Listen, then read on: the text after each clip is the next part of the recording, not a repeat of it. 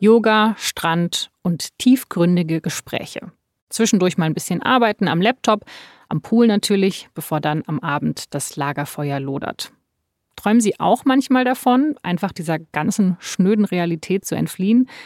Einfach aussteigen, neu anfangen, alles ganz anders machen. Am besten zusammen mit ein paar Gleichgesinnten. Und zwar natürlich da, wo die Sonne scheint. In Portugal oder vielleicht direkt auf Bali. Der Coach Robert Gladitz, der hat genau das versprochen. Wie sieht eigentlich dein Traumleben aus? Das fragt er in einem Video seine hochschwangere Freundin Elina Miller. Im schönen, warmen Land, wo die Sonne scheint, wo es einen Strand gibt, wo wir unser Haus haben. Und nebendran weitere Häuser von Menschen, die uns am Herzen liegen, denen wir befreundet sind, mit denen wir das Leben teilen. Sie wollen auch als Eltern glücklich im Beruf sein, tolle Dinge erleben, alles haben. Da waren die beiden auf Bali mit 29 Erwachsenen und bald acht Kindern. Das war vor zwei Jahren. Sie blickt auf ihren Bauch und sagt sanft, ist noch gar nicht da und hat schon unser ganzes Leben und das von so vielen Menschen verändert. Das ist. Sie küssen sich, eine Geige spielt, Schnitt. Es ist die erste Szene eines Films, der sogar in einigen deutschen Kinos lief. Ein Film, in dem Robert Gladitz und Elina Miller die Hauptrollen spielen. Der Film zeigt, wie sie 2021 und 2022 auf Bali gelebt haben. Denn genau dort wollte Gladitz mit den von ihm sogenannten Thrive Villages noch viel mehr Menschen auf die nächste Stufe hieven. Doch für viele Bewohner waren die Thrive Villages eher eine Stufe nach unten. Meine Kollegin Christiana Ludwig hat lange zu Robert Gladitz zweifelhaftem Coaching-Projekt recherchiert. Wie das Ganze abgelaufen ist und was man ihm dabei wirklich vorwerfen kann, darum geht es in dieser Folge von Das Thema. Ich bin Laura Terberl und ich freue mich, dass Sie zuhören.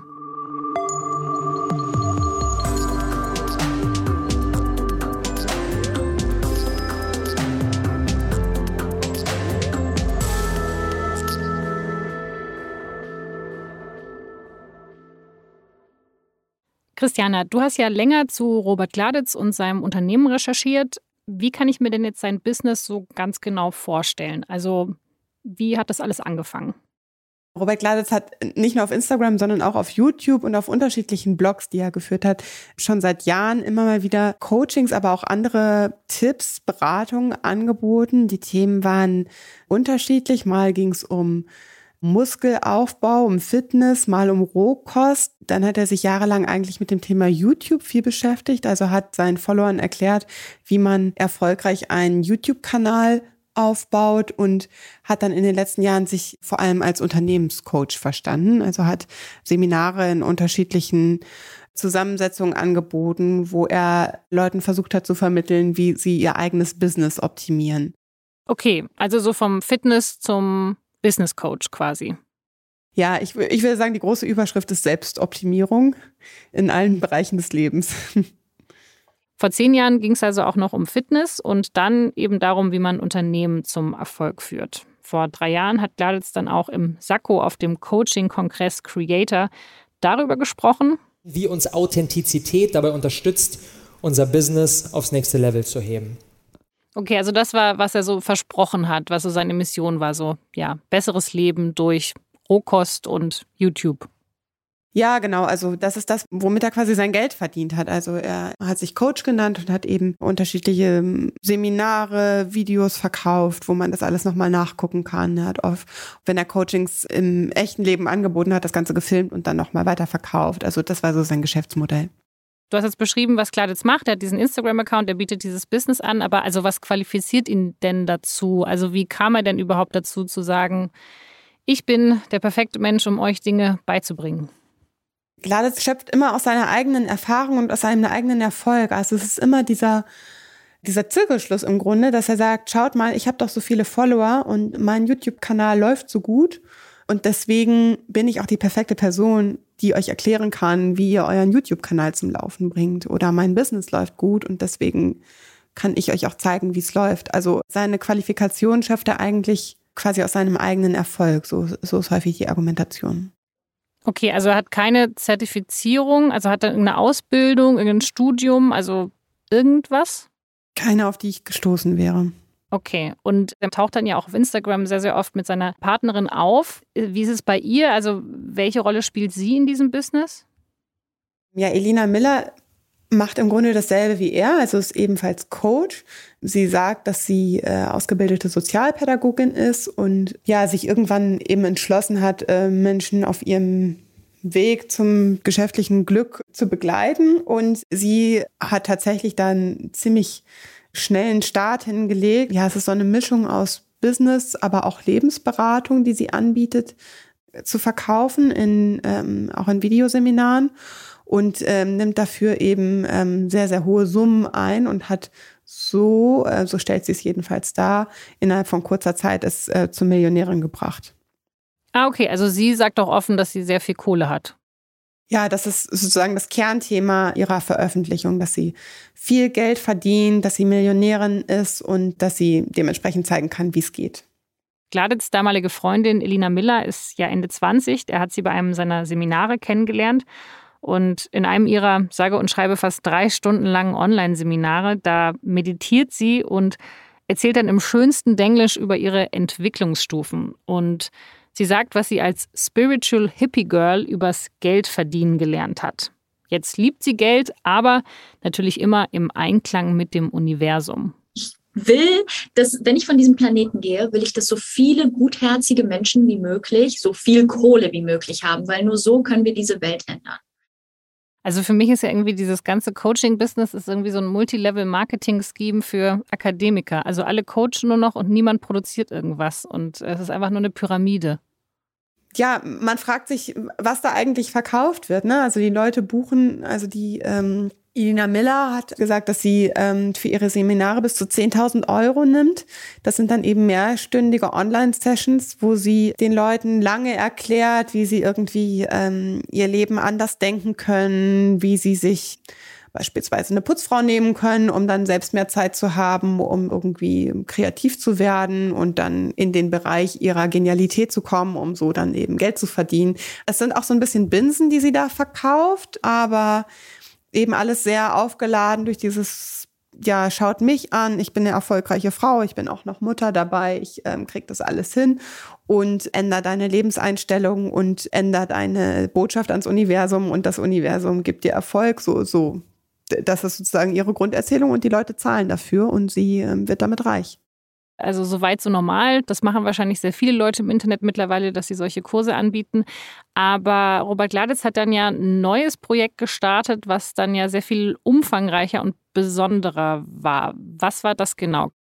Im Jahr 2021 hat Robert Gladys auf Instagram äh, so eine Art ähm, persönliche Wandlung inszeniert. Also es gab erst eine Reihe von Bildern, wo er Bücher lesen zu sehen war, wo nachdenklich, wo er sich quasi dann gesagt hat, er macht sich jetzt gerade Gedanken übers Leben oder hat ein neues Projekt im Kopf und kam dann eben ungefähr im Sommer 2021 mit der äh, Idee der Thrive Villages.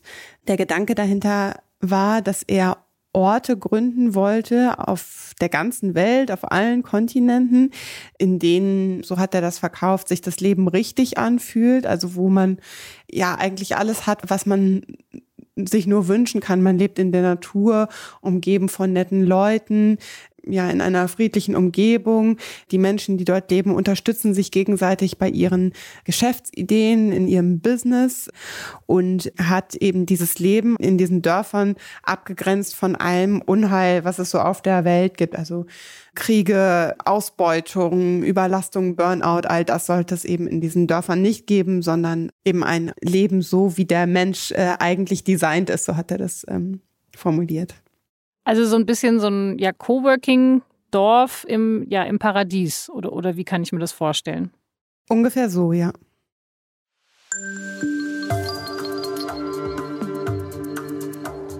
Um Interessenten von ihrem Projekt zu überzeugen, machen Gladitz und Miller Werbung auf Instagram und Facebook und auf der Crowdfunding-Plattform Startnext. Es ist Zeit für einen radikalen Schritt. Wir lassen alles hinter uns und brechen auf zu neuen Ufern.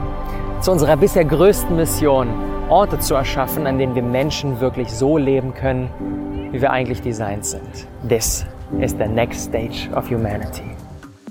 Die nächste Stufe der Menschheit. Aber wer Teil davon sein wollte, der musste natürlich dafür bezahlen. In mehreren Crowdfunding-Kampagnen sammelt Gladitz Hunderttausende Euro ein. Für das erste Thrive Village auf Bali gibt er selbstgedruckte Passdokumente aus. Die sollen den Besitzern dann für immer exklusiven Zugang zu den Thrive Villages verschaffen. Für Erwachsene kostet der Pass mehr als 1100 Euro und für Kinder ungefähr 330 Euro. Wer dann wirklich einzieht in die Villages, der zahlt dann zusätzlich noch Miete. Mitten im zweiten Jahr der Corona-Pandemie, dann im Sommer 2021, ist dann Gladitz auch selber nach Bali gezogen. Er hat sich dann schon verändert. Auf professionell gemachten Videos sind lachende, hell gekleidete Menschen zu sehen, die sich im Arm halten. Und Kinder, die am Strand toben. Gladitz trägt das weiße Hemd offen, sein Bart, der reicht mittlerweile fast bis zur nackten Brust. Er ist jetzt kein Business Coach mehr, sondern eher jemand, der sich als spiritueller Führer inszeniert. Ein Mann mit einer Vision. Also am Anfang gab es erstmal dieses Crowdfunding und das hat offensichtlich funktioniert. Also damit konnten die beiden den Startbetrag bekommen, dass sie eben wirklich diese Dörfer aufgezogen haben. Sogar mehrere gleich.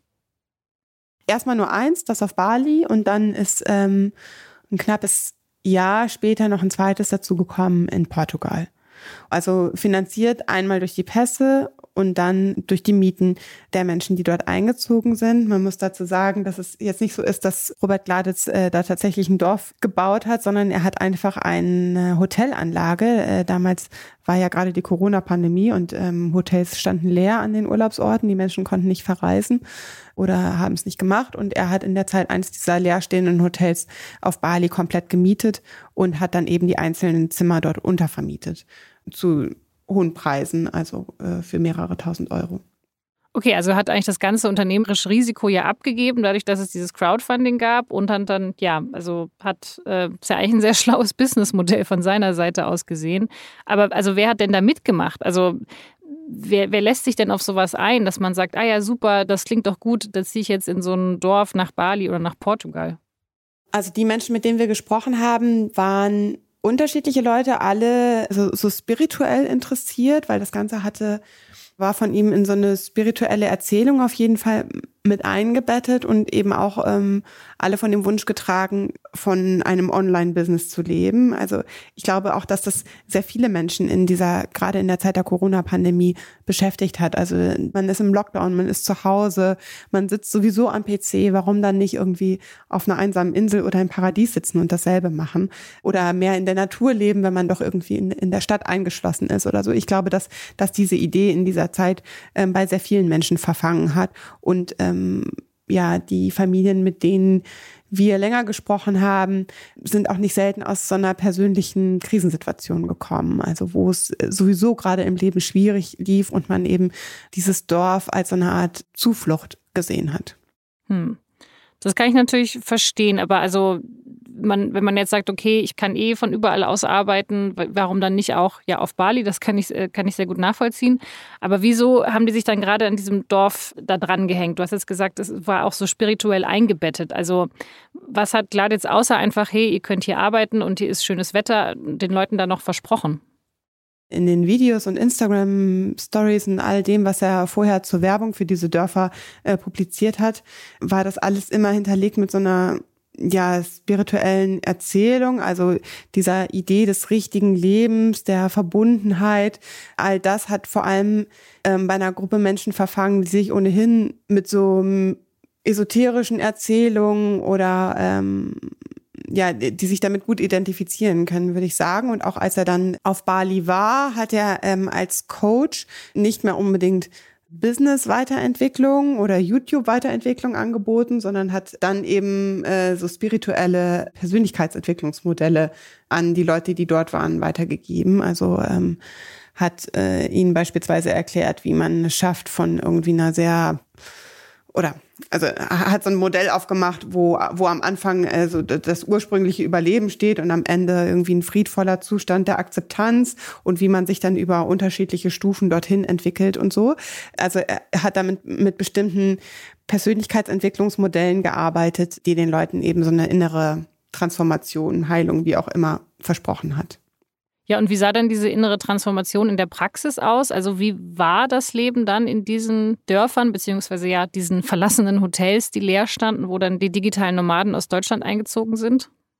Die Leute, mit denen wir gesprochen haben, sowohl in Bali als auch in Portugal, beschreiben so den Beginn des Lebens dort eher als positiv. Also viele beschreiben, dass sie dort schon Gleichgesinnte getroffen haben. Klar, also Leute, die sowohl online gerne arbeiten wollen, als auch spirituell an Persönlichkeitsentwicklung interessiert sind.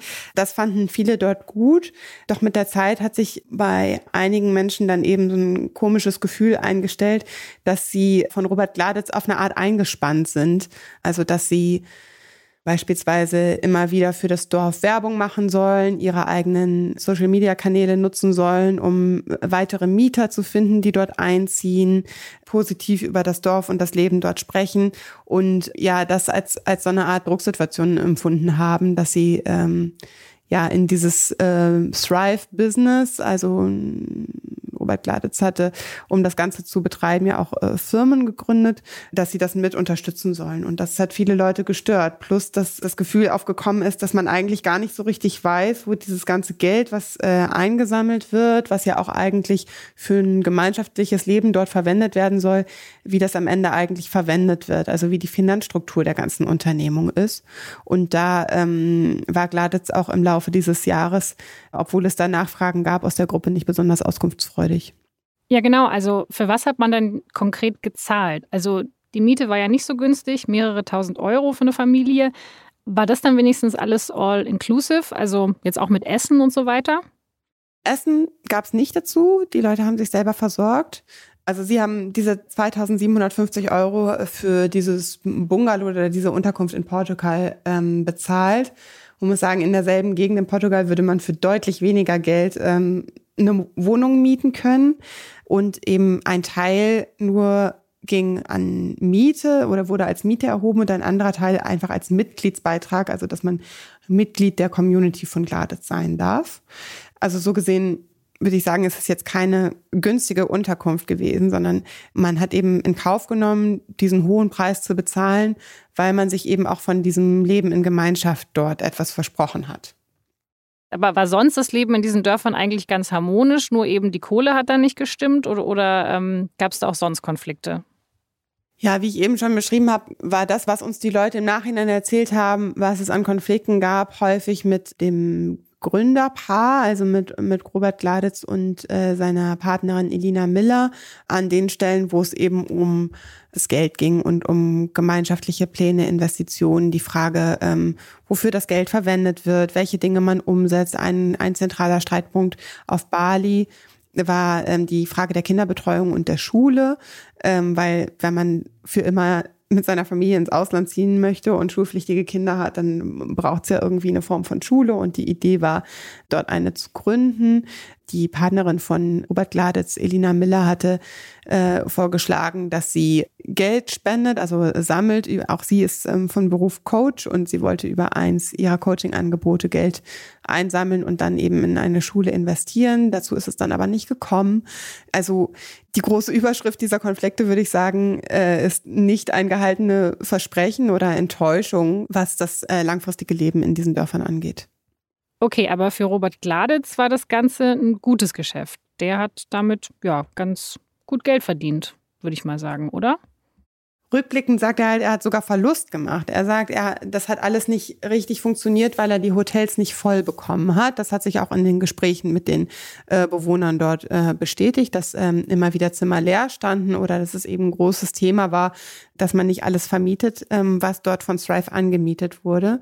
Also er hat am Ende gesagt, er hat eine Million Euro eingenommen, aber 1,3 Millionen Euro Verlust gemacht. Ob das wirklich stimmt, diese Zahlen konnten wir jetzt nicht nachprüfen.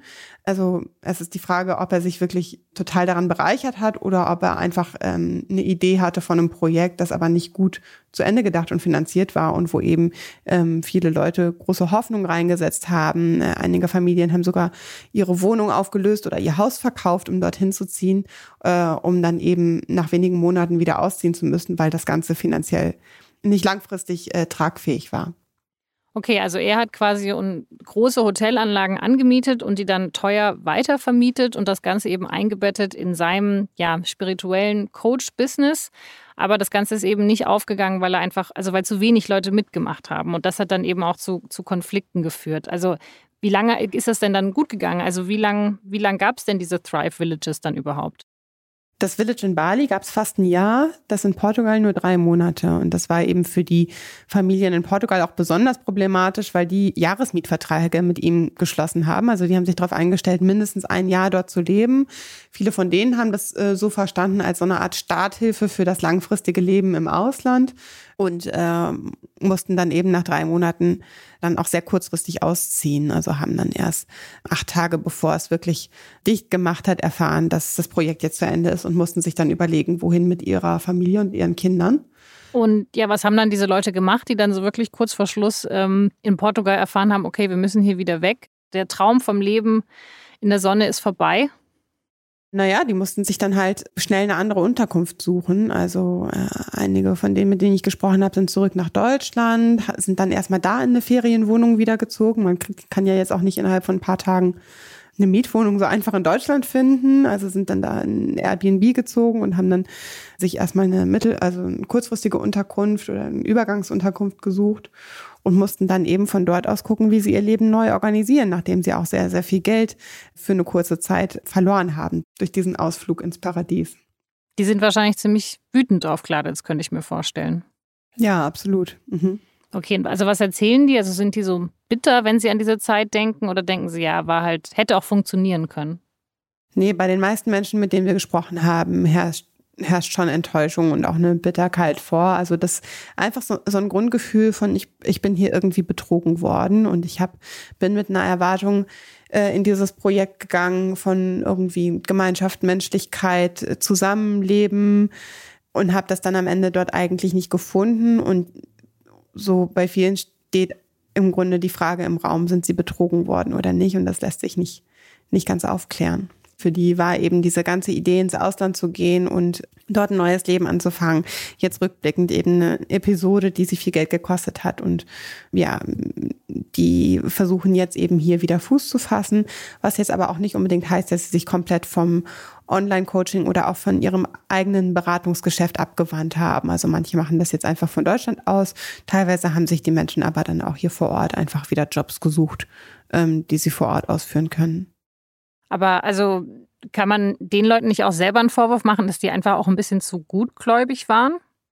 Klar, die Frage ist uns in der Recherche auch immer wieder gekommen, warum da nicht vorher vielleicht eine Alarmglocke geklingelt hat, wenn jemand da ähm, das Paradies verspricht. Und so wie ich die Leute verstanden habe, war es irgendwie eine Mischung aus persönlicher Notlage, Krise, der, der aktuellen krisenhaften Stimmung, in der wir uns alle befunden haben während Corona äh, und eben dem Glauben daran, dass, dass da jemand ist, der mit guten und auch irgendwie spirituell hehren Absichten ähm, vorangeht und, und ähm, man dort eben eine, eine Gemeinschaft äh, unter diesen gemeinsamen Werten gründen möchte. Und es gab wohl sogar ähm, Frauen, die dort schwanger hingegangen sind, die sich ähm, die sich vorgestellt haben, dort ihr Kind dann äh, auf die Welt zu bringen und großzuziehen und so. Also der verbindende Gedanke war, glaube ich, diese spirituelle Gemeinschaft, wo sich viele Menschen wiedergefunden haben.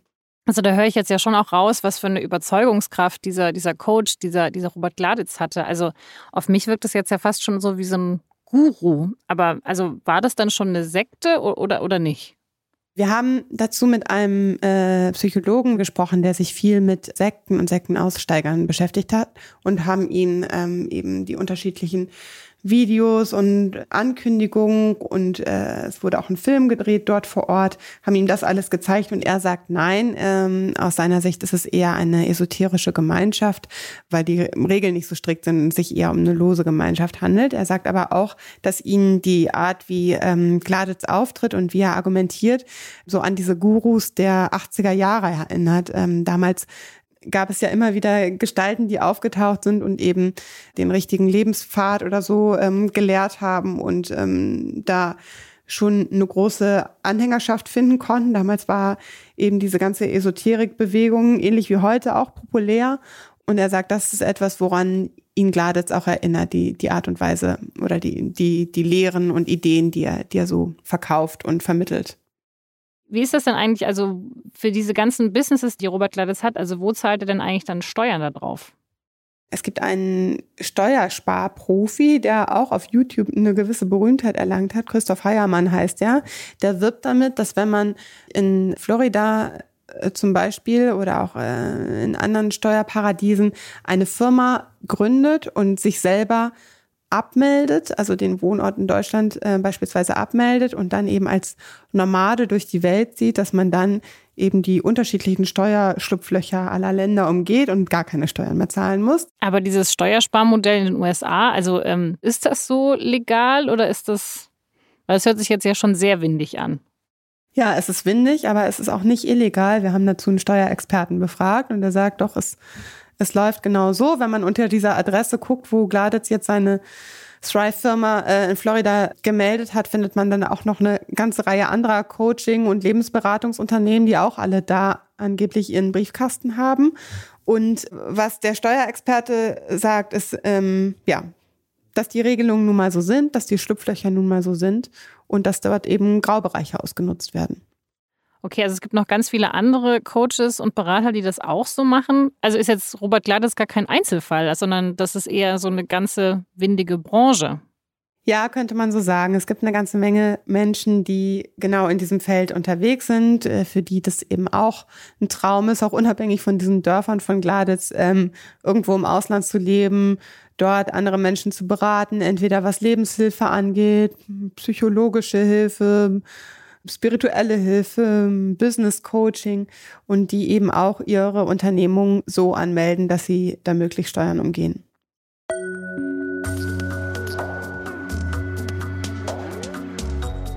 Robert Gladitz hat sich mittlerweile zu den Berichten über ihn und sein Business auch selber geäußert. In einem fast zweistündigen Video versucht er sich zu erklären.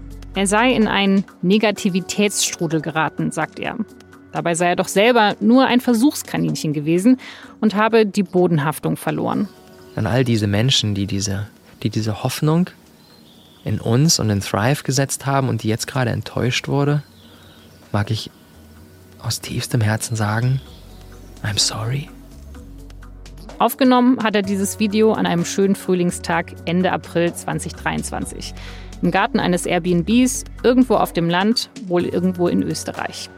Sein Bart, der ist noch lang, das nun dunkelblaue Hemd ist aber eher zugeknöpft.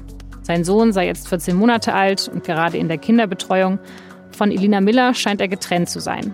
Er lebe ohne liebende Gemeinschaft, wie er traurig sagt. Es tue ihm wirklich sehr leid, dass er all diese Menschen enttäuscht hat. Dafür übernehme ich die Verantwortung.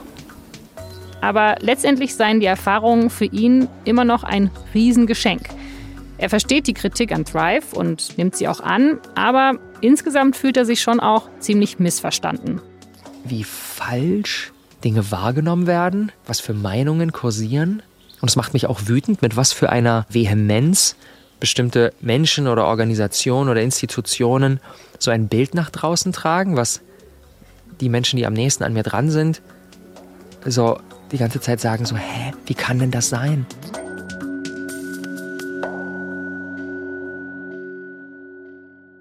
Ja, aber die Frage ist jetzt halt, also welchen Vorwurf kann man jetzt Robert Gladitz machen? Also hat er da selber dran geglaubt und hat halt einfach nur, ja, ähm, hat die, ist die Rechnung halt nicht aufgegangen, die er sich da gemacht hat, oder hat er, war wirklich ein Betrüger, der die Menschen da abgezogen hat? Was man am Ende ja schon mal feststellen kann, ist, dass für ihn persönlich das Leben im Paradies funktioniert hat. Also er hat ist auch nach dem Ende dieser Dörfer auf Bali geblieben. Jetzt im Augenblick lebt er in Österreich oder ist dorthin gezogen. Er bezeichnet sich als Nomade, hat seinen festen Wohnsitz in Deutschland abgemeldet und lebt immer wieder an unterschiedlichen Orten, die er zumindest als sehr paradiesisch verkauft. Also für ihn muss sich das ja finanziell schon so weit getragen haben, dass er sich dieses Leben jetzt gerade finanzieren kann. Das hängt vielleicht auch damit zusammen, dass er das ganze Geschäftsmodell, auf dem das fußt, also die Firmen, die er gegründet hat, um das alles zu realisieren, ein Steuerparadies in Florida angemeldet hat. Ähm, also ich, ich halte schon für realistisch, dass er da selber auch ein Stück weit dran geglaubt hat, dass es vielleicht funktionieren kann. Aber wenn man sich am Ende das Projekt anguckt, hat es eigentlich für eine Person nur wirklich funktioniert und das war er selber und seine Familie. Du hast es vorher beschrieben, dass er jetzt in Österreich wohnt oder gerade in Österreich ist. Womit verdient er denn jetzt sein Geld? Also von diesen Thrive-Villages, da kommt jetzt ja nichts mehr rein. Er hat jetzt neue Geschäfte, die er vermarktet. Es geht da um so eine Art Konferenzen, zu denen er Menschen einlädt, auch wieder Unternehmer. Also es, es klingt so, als würde es sich wieder in Richtung Business Coaching, also in sein vorheriges Feld entwickeln. Und er bietet jetzt im Augenblick so mehrtägige Seminare an. Also wiederum Reisen an einen bestimmten Ort, zusammensitzen, sich austauschen, Business, Weiterentwicklung gegen Geld. Das ist das, was er im Augenblick macht. Also er ist schon ganz gut auch darin, das, was er gemacht hat, ja, sehr gut zu verkaufen. Das scheint sein Talent zu sein. Absolut, ja, das kann man wohl sagen. Kann ich dann überhaupt noch zuverlässige, seriöse Coaches finden? Also wie kriege ich dann raus, ob äh, ja mein Coach dann eher ein esoterischer Guru ist? Ja, ich glaube, was schon hilfreich ist als Coach, der, der Begriff oder die Berufsbezeichnung ist nicht geschützt und dementsprechend kann sich erstmal jeder so nennen. Aber was vielleicht doch hilfreich ist, wenn man sich tatsächlich Beratung erhofft und auf der Suche ist nach einem Coach, vielleicht mal zu gucken, ob die Person Ausbildung gemacht hat, weil ähm, bestimmte ähm, Weiterbildung oder Schulung für Coaches gibt es ja doch. Vielleicht ein bisschen zu gucken, ob die Person seriöse Kunden hat, mit wem der oder diejenige sonst so arbeitet. Und ich meine, aus meiner Sicht macht es vielleicht auch Sinn, einen Coach oder ähm, eine Coachin vor Ort im echten Leben aufzusuchen und äh, vielleicht nicht direkt sich nur ähm, ja über online beraten zu lassen, sondern eben vielleicht erstmal über den persönlichen Kontakt zu gehen. Was ich ja an der ganzen Sache so spannend finde, ist, dass bei diesen Coaches wie Robert Gladitz jetzt oder auch bei seiner Partnerin, wie gut es funktioniert, dieses Personal Storytelling. Also, dass die sich quasi zur Marke machen und alles, also das ganze Business auf dieser persönlichen Geschichte, auf dem persönlichen Erleben aufbaut. Und dass das offenbar so stark zieht, dass ja, dass die Menschen diesem einen Menschen und seiner Geschichte so stark vertrauen, dass sie dann eben da investieren oder Kunde sein wollen.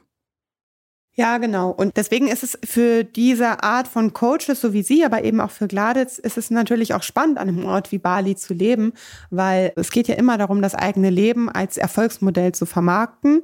Und wenn dieses Leben dann eben vor der Kulisse eines wunderschönen Strandes oder vor einem Dschungel oder so spielt, dann ist es ja eben für die Kundschaft, die genau dieses Leben erreichen möchte, noch erstrebenswerter. Also das hat natürlich auch was damit zu tun, warum dieses Coaching-Paar die Lebensorte wählt, an denen sie sind, hat auch damit zu tun, dass sie eben die, beide dieses Geschäftsmodell haben, wo sie eben ihr Familienleben als Vorbild quasi verkaufen.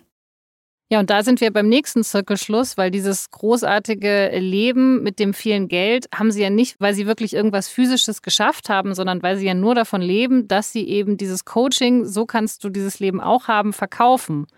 Sie haben jetzt ja nicht irgendein Startup gegründet und nach drei Jahren für 20 Millionen verkauft. Also es gibt ja so gesehen gar keine Erfolgsgeschichte, die nicht aus diesem Coaching besteht.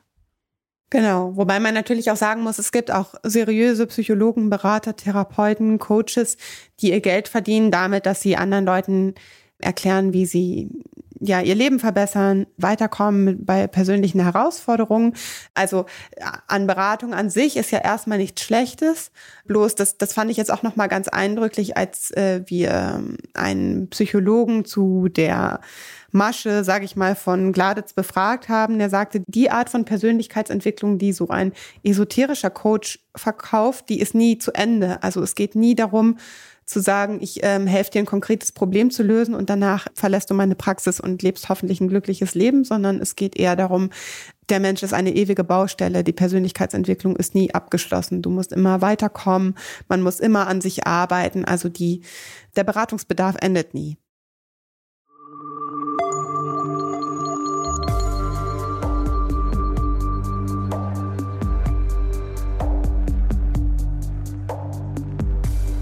Robert Kladitz jedenfalls sagt in seinem aktuellen Video noch, dass er in den nächsten Monaten alle finanziellen Verluste zurückzahlen will.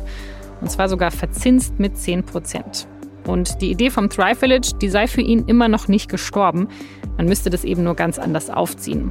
Gladitz sagt, er sei gerade in einem kompletten Rethinking und er gehe demnächst auch zurück nach Bali. Ich ziehe endlich Mitte Mai in meine 16 Quadratmeter Bambushütte im Dschungel und von dort will dann Robert Kladitz auch wieder Online-Workshops anbieten. Die Themen? Zum Beispiel, wie man selbstständig Communities gründet. Dazu gibt es schließlich eine Menge Fragen.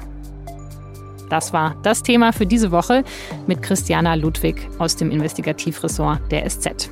Diese Folge wurde produziert von Lars Langenau und von Julia Ongert. Vielen Dank fürs Zuhören und bis zum nächsten Mal.